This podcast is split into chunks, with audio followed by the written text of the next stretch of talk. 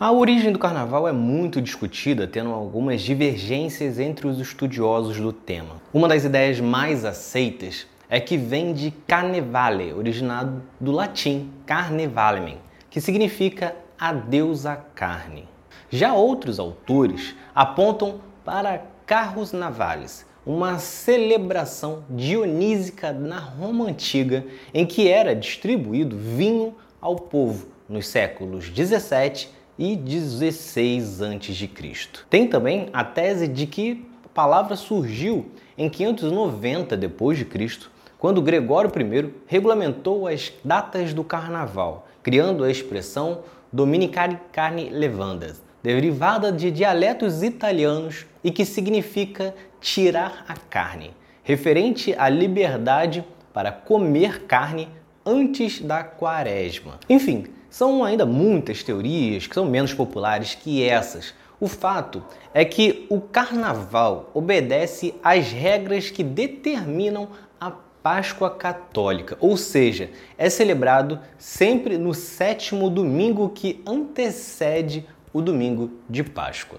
Mas voltando ainda mais no tempo, desde por volta de 8000 a.C., que cultos e festejos ligados à fertilidade acontecem com relatos. Na civilização egípcia, o carnaval foi inspirado na jovem deusa Isis, protetora da natureza, e seu parceiro Iara. Em homenagem a ela, os povos se reuniam nas plantações e colheitas, dançando e festejando em prol do crescimento das sementes e da saúde dos frutos. Existiam rituais também na Grécia Antiga em homenagem a Zeus, Dionísio e outros deuses. Um detalhe importante é que para as civilizações politeístas, ou seja, que não acreditam em um único Deus, como o cristianismo, não existe antagonismo entre o sagrado e o profano. Por isso não existe essa ideia do pecado, como nas religiões monoteístas estabeleceram, e por isso muitos fazem críticas da forma de festejar o carnaval. Inclusive, quando o cristianismo chega ao Ocidente, o caráter libertino dessas festas foi condenado.